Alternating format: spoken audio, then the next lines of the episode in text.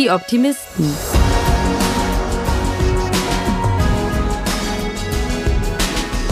Der Podcast aus dem Eisele Verlag. Und damit herzlich willkommen zur neunten Folge von Die Optimisten, dem Podcast aus dem Eisele Verlag. Mein Name ist Jette und für diesen Podcast spreche ich mit Menschen, die mit viel Leidenschaft und Optimismus die Buchwelt gestalten. Ganz besonders leidenschaftlich sind heute meine beiden Gesprächspartnerinnen Elena Strassel und Laura Nerbel vom Verlag und Töchter. Den haben sie 2019 zusammen mit einem Team aus Frauen gegründet und bringen seitdem Bücher zu feministischen Themen heraus. Wir haben darüber gesprochen, wie ein Verlag nachhaltig agieren kann, welche Herausforderungen das mit sich bringt und die Frage gestellt, warum der Buchbranche manchmal immer noch so was Elitäres anhaftet und wie wir das verändern können. Besonders spannend fand ich, dass und Töchter ihr nächstes Programm gerade mit einer Crowdfunding-Kampagne finanzieren. Darüber sprechen wir gleich auch noch, aber falls ihr schon mal mehr dazu wissen wollt, dann findet ihr den Link in der Infobox. Eins noch vorweg, diese Folge wird ein wenig anders klingen als die anderen, da mir dieses Mal leider das passiert ist, was ich seit der ersten Folge befürchtet habe. Mein Mikrofon hat versagt und ich habe es erst nach der Aufnahme bemerkt. Ich hoffe, das stört nicht, denn das Wichtigste ist ja zum Glück nicht, was ich gesagt habe, sondern was Laura und Elena sagen und das ist noch alles da. Als erstes wollte ich von den beiden wie immer wissen, was sie gerade lesen. Das hat mich vor allem interessiert, da und Töchter hauptsächlich Sachbücher verlegen und ich wissen wollte, ob die beiden auch privat den Fokus darauf legen. Ich habe gestern Abend ausgelesen Milchbar von Silvia Mollner, heißt sie, glaube ich. Jetzt ganz, gerade ganz aktuell, nachdem ich vor zwei Monaten ein Kind bekommen habe, hat es gut gepasst. Sehr cooles Buch.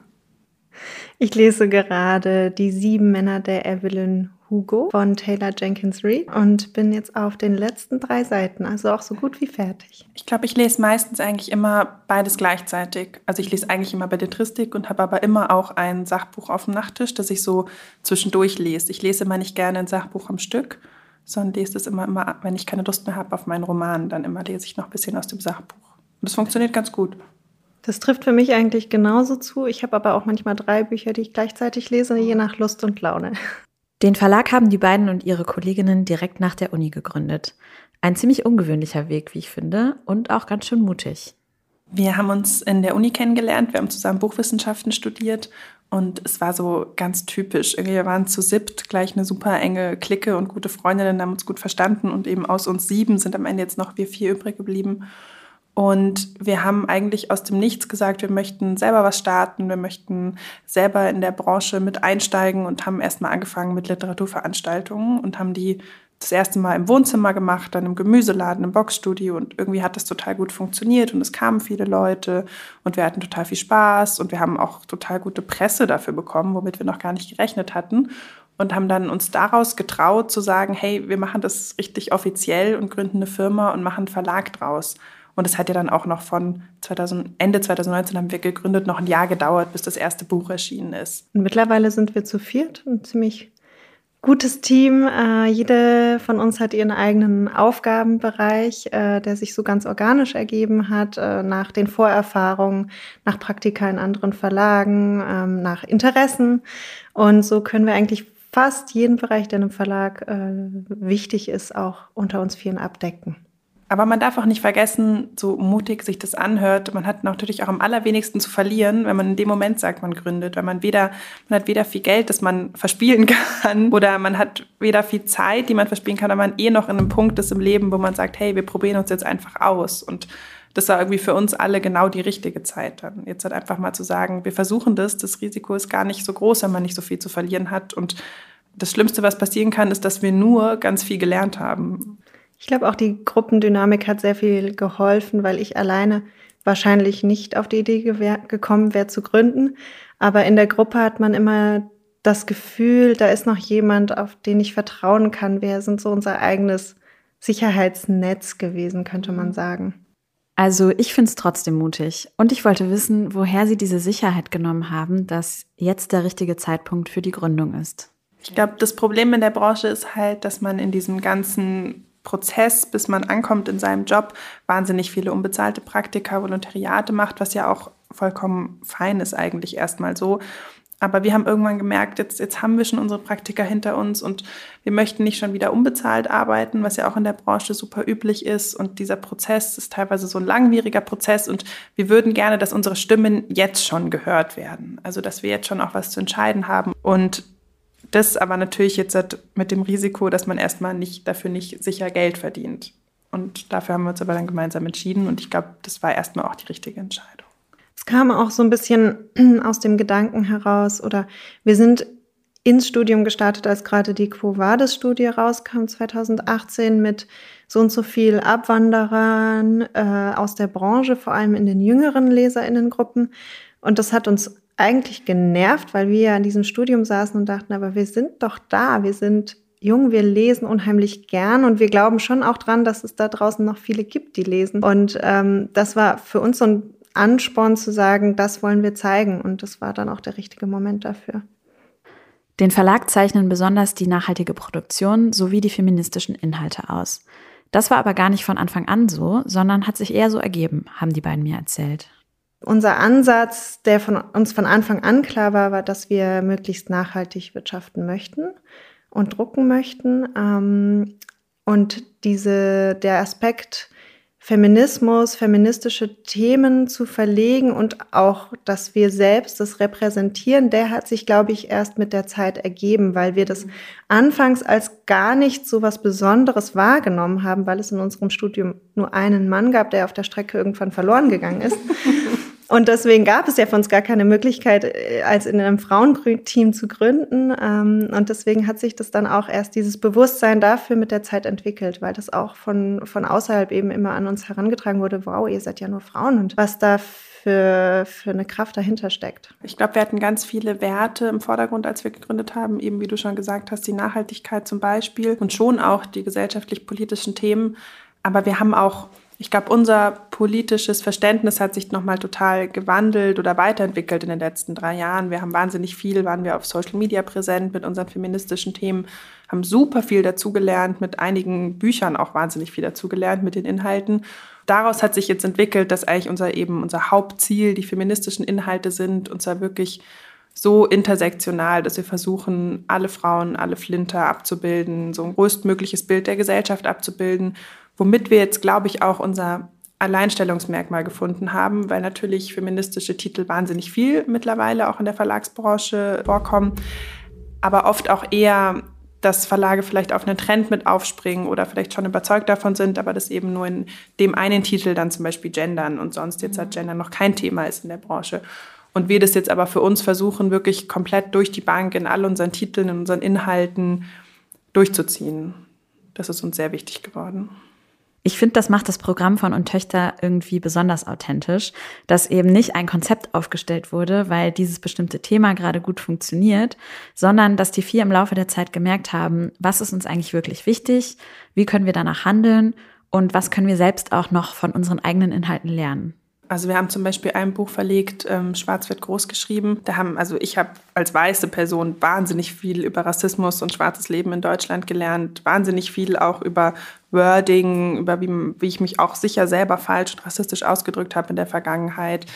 Wir haben mit ähm, Menschen zusammengearbeitet, die zum Beispiel kein Pronomen nutzen und erstmal zu lernen, okay, wie schreibe ich dann eine E-Mail an diese Person über diese Person. Und das alles sollte selbstverständlich sein, ist aber erstmal trotzdem ein Lernprozess für uns alle auch gewesen. Feministische Themen sind dem Verlag nicht nur inhaltlich wichtig, sondern auch in Aufbau und Struktur ihres Unternehmens. Ich wollte wissen, wie sich das entwickelt hat.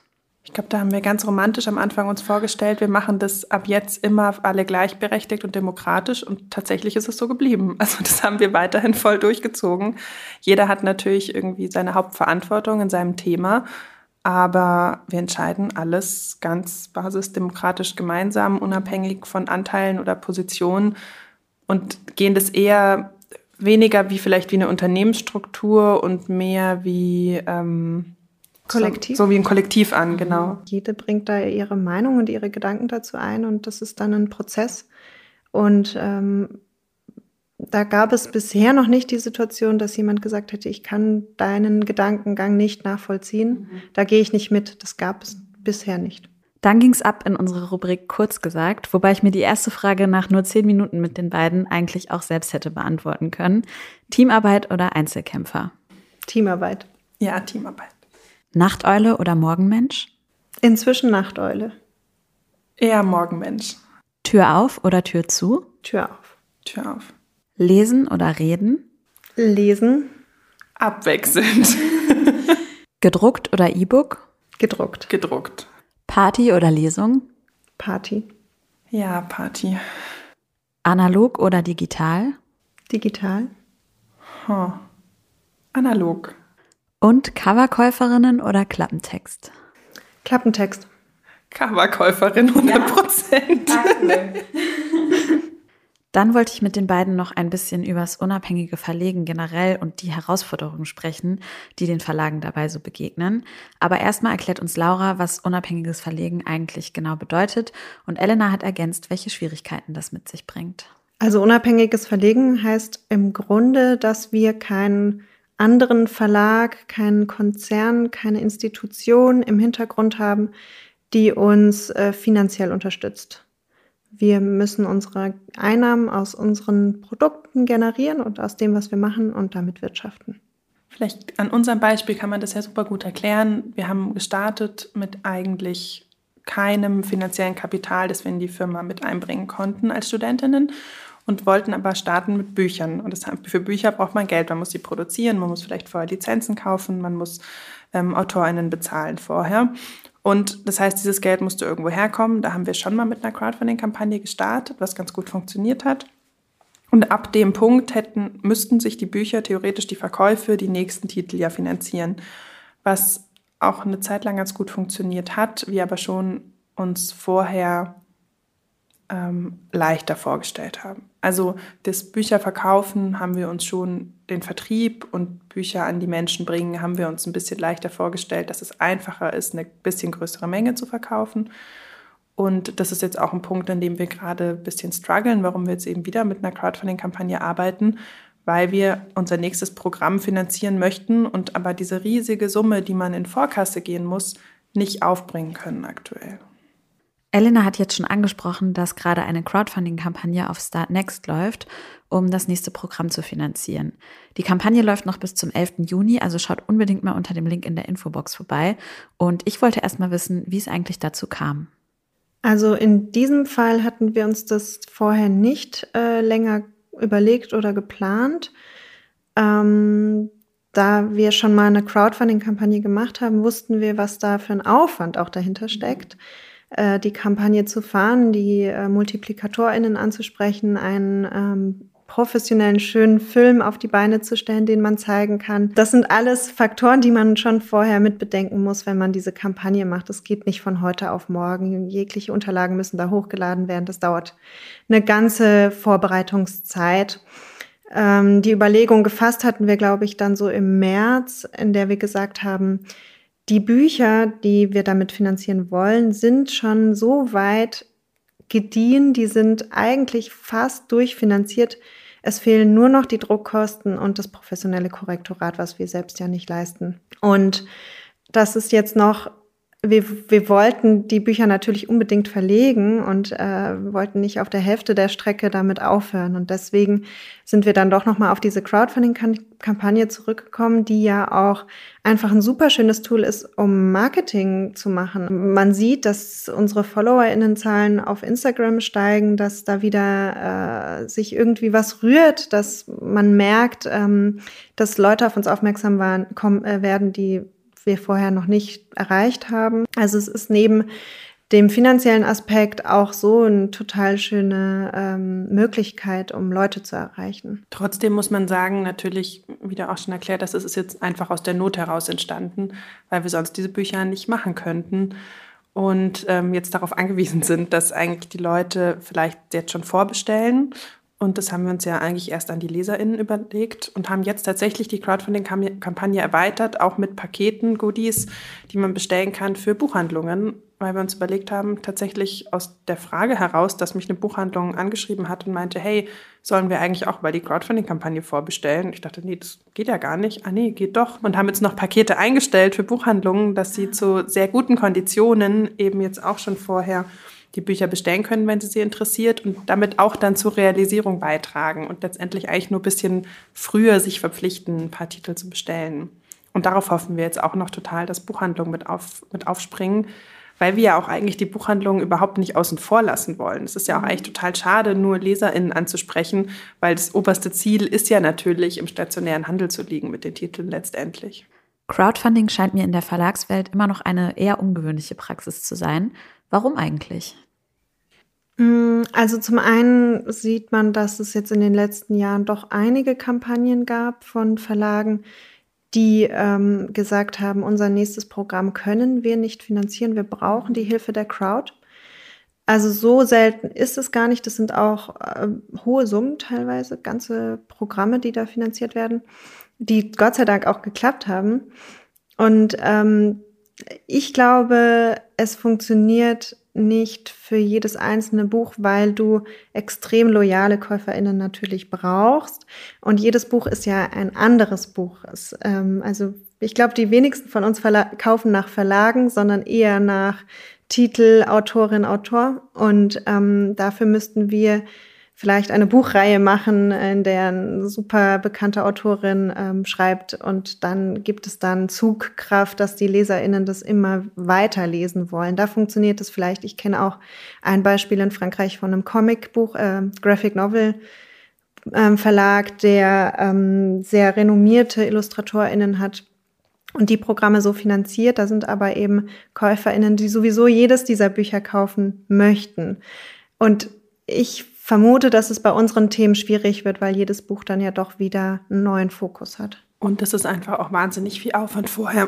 Und man braucht ja zum Beispiel auch schon Cover, viel Material, alles an einem Punkt, wo noch gar nicht klar ist, ob man das Buch überhaupt in den Druck bringen kann. Also es, ist, es reicht ja eben nicht nur der Name des Buches, sondern man braucht ja schon einiges vorher. Und ich glaube auch ein bisschen, also wenn ich jetzt seit an, von mir selber daran gehe. Klar, man kann das jetzt einfach vorbestellen, man kriegt es dann vielleicht in einem halben Jahr und man hat kein Risiko.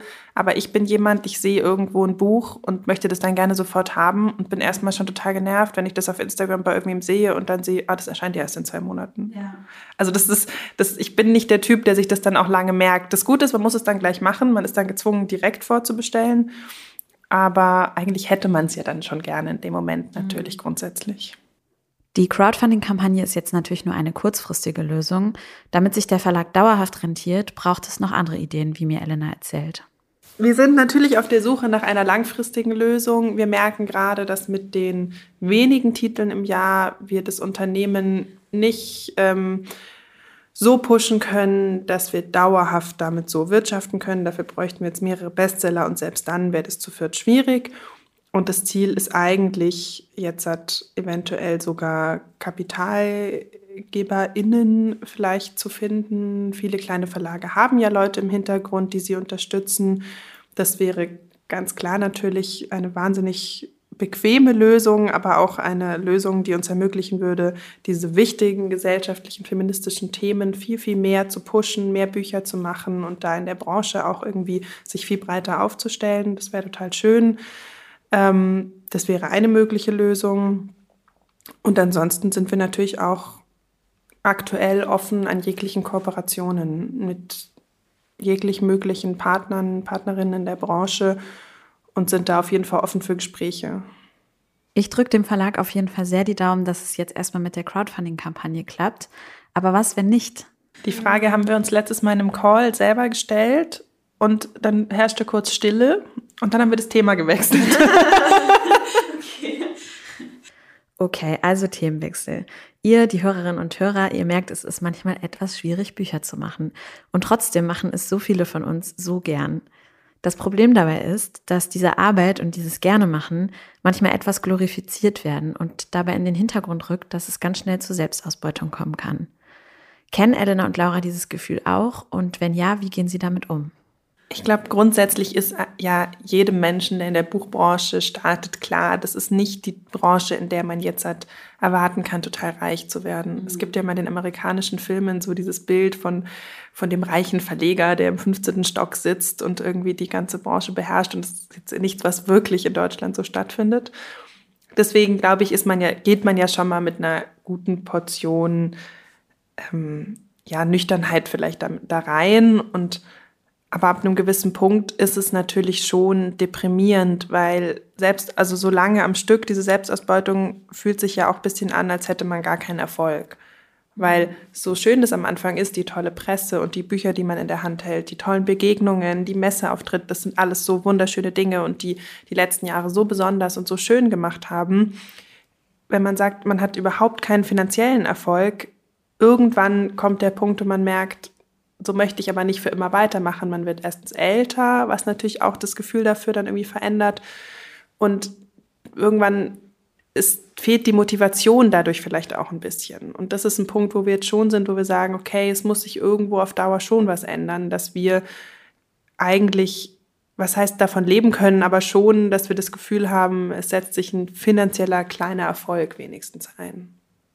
Und es ist ja eigentlich bitter, dass ich jetzt schon sage, äh, wenigstens ein kleiner finanzieller Erfolg, was heißt schon davon leben können. Also man geht ja mit auch wirklich niedrigen Erwartungen an die Sache ran, wie man merkt. Wenn man sich auch andere Menschen aus unabhängigen Verlagen ähm, dazu anhört, dann sagen eben viele, ja, diese, diese Leidenschaft wiegt wahnsinnig viel auf und man geht über seine Grenzen hinaus. Man muss es aber auch. Und das liegt, glaube ich, viel daran, dass ähm, wir bei den Konzernen eine wahnsinnige Konzentration haben an Verlagen, an großen Verlagen und die unabhängigen Verlage so ein bisschen auch von der Politik allein gelassen werden. Also es gibt sehr viele unabhängige Verlage in Deutschland, die eben auch zu dieser Vielfalt in unserer Branche beitragen, die aber mit einem Verlagspreis zum Beispiel in Bayern von 5000 Euro unterstützt werden. Und wir können mit 5000 Euro schon viel machen, aber es ist wie ein Tropfen auf dem heißen Stein am Ende des Tages. Also ich würde mir davon von, von, von der Politik noch wünschen, dass ähm, diese Verlage eben doch auch in ihrer Arbeit noch mehr wertgeschätzt werden. Trotz der ganzen Schwierigkeiten habe ich das Gefühl, die beiden gehen irgendwie super positiv an das alles ran, eben richtig optimistisch. Das bestätigt dann auch Elenas Sicht auf die Zukunft. Sollte es jetzt irgendwann an den Punkt kommen, wo wir sagen, es funktioniert eigentlich so nicht weiterhin für uns und wir müssen uns vielleicht umorientieren, dann sehe ich das zum Beispiel persönlich überhaupt nicht als ein Scheitern, weil wir dann, ich habe vier Jahre lang mit, mit meinen besten Freundinnen zusammengearbeitet. Ich hatte meine freien Arbeitszeiten, wir haben in verschiedenen tollen Büros gearbeitet. Wir haben so viele unglaublich schöne, spannende, tolle Erfahrungen gemacht, super viel gelernt, haben auch gelernt, Krisen zu meistern. Ich habe irgendwie gleichzeitig es geschafft, Kinder zu bekommen und das irgendwie zu managen, weil es mit der Selbstständigkeit halt so viel besser vereinbar für, vereinbar für mich war, als jetzt mit einer Anstellung. Und ich glaube, das ist was, was wir immer im Hinterkopf behalten müssen bei der ganzen Sache, dass wir jetzt trotz allem, wenn es kein riesiger finanzieller Erfolg war, auf jeden Fall für uns eine wahnsinnig erfolgreiche Zeit war und wir echt schöne Dinge geschaffen haben. Und trotzdem wir jetzt gerade noch nicht aufgeben wollen, dass das Ganze vielleicht aber auch als Unternehmen wirtschaftlich funktionieren kann. Apropos schöne Dinge schaffen. Der Claim von und Töchter auf der Website ist Verlag und mehr. Ich wollte abschließend noch wissen, was es damit auf sich hat und woran das Team noch so arbeitet. Ich glaube, dieses und mehr hat sich genauso wie unser Schaffen und unsere Philosophie so ein bisschen weiterentwickelt von Anfang an. Am Anfang haben wir gestartet und dachten, wir werden total digitales Medienunternehmen noch nebenher und haben dann festgestellt, naja, aber letztendlich das, was wir wirklich am liebsten machen wollen, sind trotz allem analoge Bücher. Haben dann, würde ich sagen, auch gemerkt, was es total ausmacht, was total schön ist, was auch dieses, finde ich, und mehr ein bisschen mit definiert, ist dieses Menschen zusammenbringen zum Beispiel. Also wir hatten Bücher, da haben viele verschiedene Personen gemeinsam einen Titel geschrieben, was äh, aus Verlagssicht unfassbar viel Arbeit war, was ich nicht sagen kann, weil ich bin ja im Vertrieb, aber Laura zum Beispiel als Lektorin wahrscheinlich jetzt ganz andere Erfahrungen gemacht hat. Aber ähm, wir haben wirklich Menschen zusammengebracht, Communities geschaffen, was total schön war. Ähm, und gleichzeitig natürlich schon mit den Inhalten, den feministischen Inhalten, man schon sagen kann, wir haben natürlich wirklich eine, eine Botschaft, die wir versuchen mit dem Verlag durchzubringen. Da gehe ich ganz mit dir. naja, und was wir natürlich schon auch gemacht haben, sind eben literarische Veranstaltungen an außergewöhnlichen Orten. Also unsere Reihe Rauschen und Töchter, ähm, mit der wir ja letztlich den Verlag auch gestartet haben. Und äh, der Podcast Plauschen und Töchter, der jetzt eben nur gerade ruht. Und es sind auch so diese, diese Aspekte, dass wir eben Literatur von ganz vielen verschiedenen Standpunkten betrachten wollten und vor allem auch so verschiedene Sinne ansprechen wollten. Also ja, das stimmt. Erlebnis, das Hören, das Lesen, das darüber sprechen, so diese verschiedenen Ansätze, ähm, um am Ende so viele wie möglich damit zu erreichen. Ich glaube, dieses Thema Literatur erlebbar machen, bleibt auf jeden Fall. Ich glaube, man muss jetzt, wenn man an die Zukunft denkt, ich habe vor kurzem im Podcast, hat Anne Sauer gesagt, ganz schön, dass man immer an Digitalisierung denkt, aber das gar nicht nur damit zu tun hat, sondern es geht halt darum, die, die Geschichten zu erzählen und Marketing zu betreiben. Und man muss schon irgendwie schaffen, dass die Menschen mit all den Eindrücken und natürlich auch durch die Digitalisierung ähm, verursachten Eindrücken irgendwie bei den Büchern bei der Stange bleiben ich glaube aber, dass die Leute ja gerne weiterhin lesen möchten. Man muss es ihnen halt nur den Weg so einfach wie möglich machen und sie irgendwie ranlocken. Und dafür wird man schon noch ein bisschen mehr tun müssen, als jetzt nur Bücher verlegen, sage ich jetzt mal in Anführungsstrichen. Man muss sie schon erreichen, auch die Menschen. Ich persönlich habe das Gefühl, dass ein Weg, um die Menschen mehr zum Lesen zu bringen, auch ist, als Verlag sichtbar zu werden, um Inhalte besser transportieren zu können so wie wir das zum Beispiel mit diesem Podcast machen oder auch auf unseren sozialen Medien. Also, dass ein Verlag eben nicht mehr nur ein Elfenbeinturm ist, in dem so ganz elitär hohe Literatur gemacht wird, sondern dass die Arbeit und die Philosophie dahinter, die Geschichten und auch die Gesichter gezeigt werden. Elena stimmt mir da auch zu. Total. Also wenn man Menschen auf der Straße fragt, was liest du gerade, was hast du gerade gelesen, was möchtest du lesen, möchtest du mehr lesen, dann kommt immer so ein gewisses schlechtes Gewissen, das mitschwingt. Ich müsste eigentlich mehr lesen. Ah, ich sollte doch abends statt zu Fernsehen. Und das ist total schade, weil das bringt dann Bücher, genau wie du sagst, in so einen elitären Kosmos, den man, wo man ja eigentlich verpflichtet zu wäre, mhm. intellektuell mehr zu lesen. Und das ist halt totaler Quatsch. Also Leute sollen gerne Serien schauen. Es gibt ganz tolle Serien und scheiß Bücher. Es gibt aber auch scheiß Serien und ganz tolle Bücher. Und es muss irgendwie nebeneinander her funktionieren, ohne dass die Menschen das ständig als Verpflichtung zu sehen, mehr zu lesen. Und das war auch was, was eben in der Uni und mit dieser Quo-Vadis-Studie so aufkam, das ist so, so schade. Und ich glaube, dass dieser, dieser elitäre Gedanke daher auch kommt, dass man natürlich beim Thema Verlag einen alten weißen Mann erstmal vor Augen hat mhm. und halt eben nicht die vier jungen Frauen, die da nach dem Studium sagen, hey, wir haben Bock, was zu starten. Und das ist natürlich auch der Punkt, warum wir gut ankamen in der Presse, weil das natürlich die Leute erstmal überrascht hat. Was ja auch schade ist, weil die Branche ist voll von jungen Frauen. Ja, so ist es auf jeden Fall. Und umso wichtiger ist es, dass es eben Frauen gibt wie das Team von Und Töchter, die all das sichtbar machen und auch darüber sprechen. Zum Abschluss wollte ich wie immer wissen, was die beiden gerade optimistisch stimmt. Ich glaube, ich würde genau auf das einsteigen, was ich davor gesagt habe, mit den vielen jungen Frauen in der Branche, weil ich finde schon, was man merkt, jetzt, jetzt sind wir erst drei Jahre Teil der Branche oder vier Jahre oder wenn man das Studium nimmt, fünf. Ähm, aber die Sichtbarkeit hat sich, finde ich, verändert. Also ich finde die Sichtbarkeit der Frauen in der Branche, dass sich viel mehr der Platz eingenommen wird, der Raum gegeben wird. Es ist sicher noch nicht genug und es ist noch ein langer Kampf vor uns, aber ich finde, dass sich das verändert hat. Wir sind beispielsweise mit in einem Netzwerk von den Female Publishers ähm, und es, es passiert viel mehr und es ist total schön und wir freuen uns da auch Part dieses Wandels zu sein und damit beizutragen mit unserer Arbeit in der Branche. Und das stimmt uns schon optimistisch als Teilhaberinnen der Branche. Ja, daran kann ich vielleicht bei uns aus dem Internen ein bisschen anknüpfen, weil wir jetzt äh, fürs Herbstprogramm eigentlich schon super tolle Titel in der Pipeline haben mit tollen Autorinnen, die ähm, eben auch auf uns aufmerksam geworden sind aufgrund unserer Themen und die sagen, genau da möchte ich verlegen und nirgendwo anders. Und ähm, ich, ich habe das Gefühl, dass das schon, wie Elena sagt, einfach sichtbarer wird und dass äh, die, die, die Relevanz dieser Themen auch Bedeutung gewinnt. Nicht nur bei uns, die sowieso hauptsächlich diese Themen machen, sondern auch äh, in großen Konzernverlagen. Ähm, wird sich mehr und mehr auf diese Themen gestützt und auch Erfolge eingefahren. Also viele Bestseller sind ja keine Nischenthemen mehr, wie sie vielleicht mal waren vor zehn Jahren, sondern inzwischen sind das Bestseller-Titel, die wahnsinnig wichtig sind und auch ähm, irgendwie ähm, ja wirklich einen Wandel hervorrufen. So, ich hoffe, das etwas andere Format hat euch nicht gestört. Vielleicht hat es euch ja sogar ganz gut gefallen. Ich würde mich auf jeden Fall über eure Rückmeldung auf Instagram freuen. Und vielleicht habt ihr ja auch Lust zu teilen, wie ihr eigentlich über die Themen denkt, über die wir in dieser Folge so gesprochen haben. Elenas und Lauras Gelassenheit, Optimismus und Tatendrang haben mich auf jeden Fall sehr inspiriert und euch ja vielleicht auch damit die beiden weiterhin das tun können, was sie tun, nämlich tolle Bücher machen. Hier nochmal ein Appell an alle da draußen, die Kampagne zu unterstützen. Es gibt nicht nur tolle Bücher vorzubestellen, sondern auch zum Beispiel wunderschöne Plakate und weitere Goodies. Und auch ihr, die im Handel arbeitet, schaut mal vorbei und bestellt jetzt direkt die Bücher für eure Buchhandlung vor. Alle Infos findet ihr unter dem Link in der Infobox.